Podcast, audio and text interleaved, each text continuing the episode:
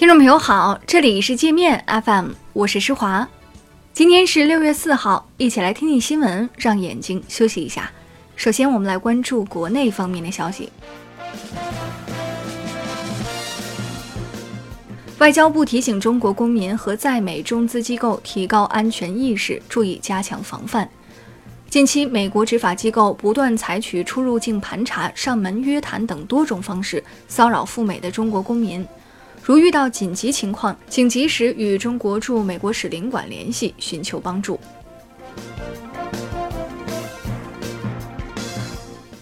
文化和旅游部提醒中国游客，今年年底前去美国旅行要注意安全风险。最近，美国枪击、抢劫、盗窃案件频发，出国前要及时了解目的地的治安状况。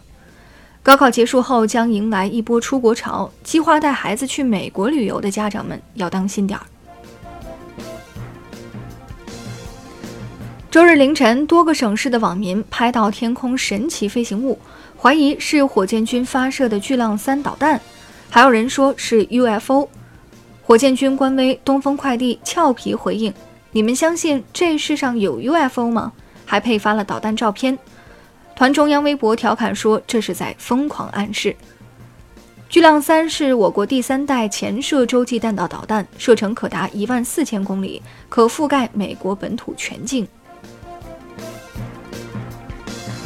财政部会同国家医保局对赛诺菲、复星医药等七十七家药品生产企业的原料成本真实性、是否向医疗机构和医务人员返点等问题进行检查。全国打黑办将派出专门督查组进驻云南昆明，对恶棍孙小果案进行督办。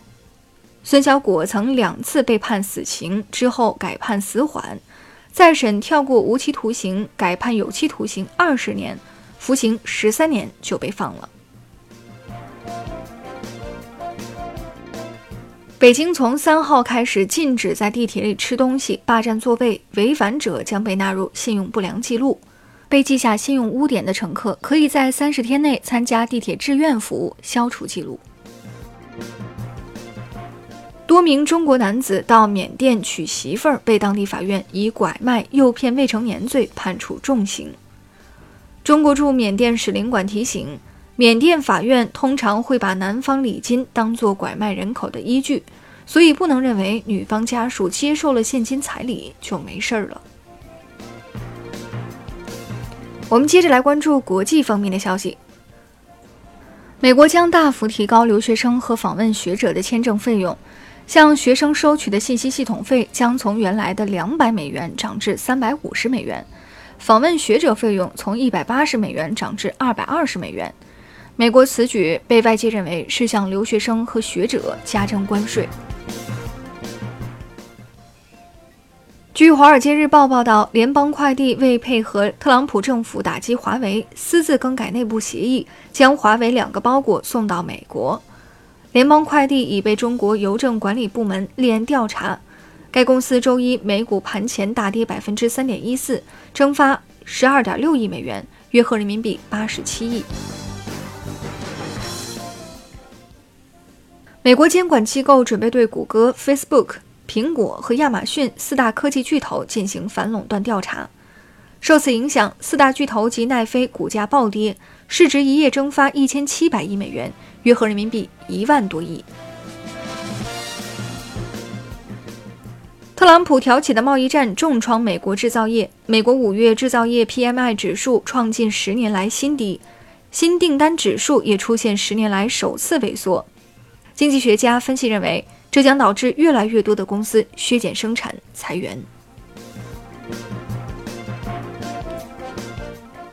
三艘中国军舰停靠澳大利亚悉尼港，由于澳方未提前公布消息，不少澳大利亚人被吓坏了，称澳洲遭到中国海军入侵。澳洲总理赶紧出面安抚，说中国军舰是回访，早在计划之中。俄新社文章说，过去三十年来，美国一直在通过各种方式挑拨中俄关系，不仅一无所获，还适得其反，让中俄关系越走越近。出生于台湾的美国交通部华裔部长赵小兰被《纽约时报》扒皮，《纽约时报》组建了一个多人侦查组，在全球调查赵小兰的家族生意，指控他私通中国。加拿大将不远万里前往朝鲜半岛刷存在感，计划以监督联合国制裁朝鲜决议执行情况为名，派遣两艘军舰和一架军机到朝鲜附近地区巡逻。